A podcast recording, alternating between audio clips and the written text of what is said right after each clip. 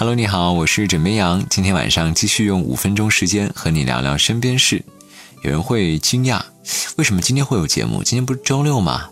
首先，第一个是弥补各位周五没有听到节目的失落啊。对，周五我跳水了，哈哈跟你擦肩而过了。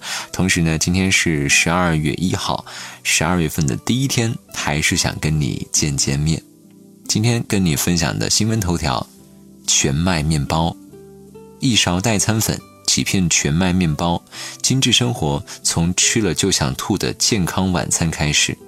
相信我们朋友圈里在减肥的朋友，从兴致满满签收了一堆全麦面包，到叫苦不迭的彻底放弃，一般只会用上几个小时的时间。在过去几年里，以全麦面包为首的低卡路里的概念风靡，乍一看感觉特别健康。然后呢，也成功坐上了代餐界第一网红的交椅。可是你会发现一个问题：为什么你还越吃越胖了呢？从面包发展的漫长历史来看，白面包才是那个一度成为潮流、被追逐的奢侈品。因为一开始大部分人呢只能吃上粗粮。二十世纪后期，从西方社会开始。粗糙难吃的全麦面包，就凭借着营养健康的特性，又后程反超，比白面包更受追捧。健康呢，让人对全麦面包的渴望也越来越高，所以商家也会应需营销。广州医科大学妇儿医院营养科负责人邓宇红曾经和团队调查了市面上十五种全麦面包，可是发现啊，这些面包其实还是精面粉为原料的白面包。首先呢，店家们让消费者混淆了一个概念：白面包用的是精加工的面粉，全麦面包要用全麦粉。但是面粉和全麦粉的前身都是小麦。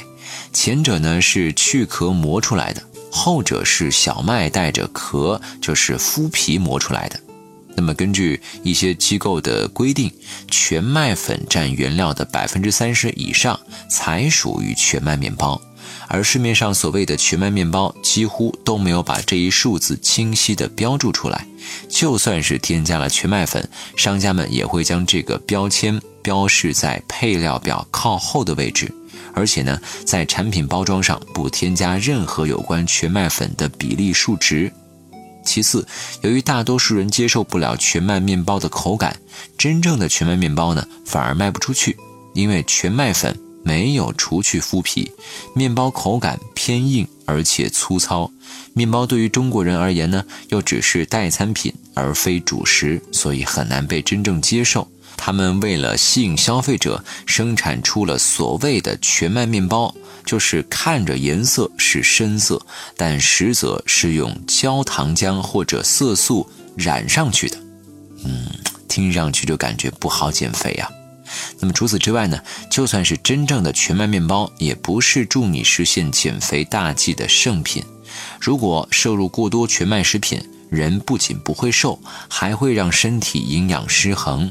毕竟，全麦面包主要成分也是碳水化合物，并不能替代其他食物。一味的吃粗粮，会造成钙、铁、锌等元素的大量流失，反而带来新的问题。同时，全麦食品也并不适合所有人。